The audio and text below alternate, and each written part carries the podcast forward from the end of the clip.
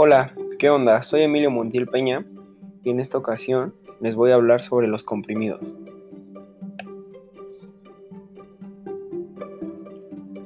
Los comprimidos los podemos considerar como una forma farmacéutica sólida y por supuesto de dosificación unitaria. Esta forma farmacéutica es una de las más utilizadas actualmente en la industria farmacéutica, gracias a su fácil distribución y almacenaje, y por supuesto por su útil forma de administración, aparte de que proporciona una dosis exacta del principio activo.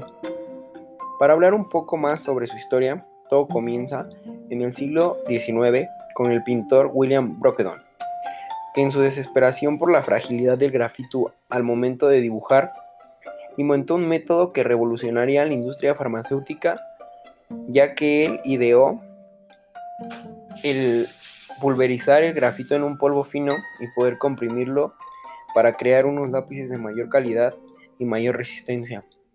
Brockedon, al ser ajeno a la industria farmacéutica, logró llamar la atención de los mismos, por lo que lo contrataron para trabajar con ellos ya que su creación en la actualidad ha sido de gran ayuda. Para hablar más sobre los comprimidos, una gran pregunta sería, ¿cómo se obtienen estas formas farmacéuticas? Son desarrolladas por la compresión mecánica de granulados o mezclas pulverizadas de uno o varios principios activos, con la implementación de distintos excipientes. Los excipientes utilizados comúnmente en esta forma farmacéutica son diluyentes, disgregantes, aglutinantes y lubricantes. A los excipientes mencionados anteriormente son fundamentales para la preparación de un comprimido, pero aparte es necesario adicionar otras sustancias como lo son humectantes, buffers, que los buffers son sustancias para mantener el pH estable, colorantes, aromatizantes, absorbentes y absorbentes. Los comprimidos se pueden clasificar en tres grandes grupos, los cuales son los siguientes. Los no recubiertos, los recubiertos, por ejemplo, con azúcar o con recubrimiento pelicular.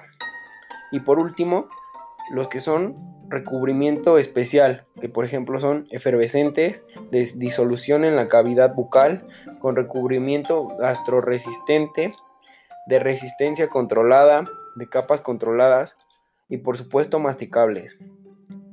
Por mi parte sería todo. Nos vemos la siguiente semana para hablar de un podcast de química orgánica, aunque no sé nada.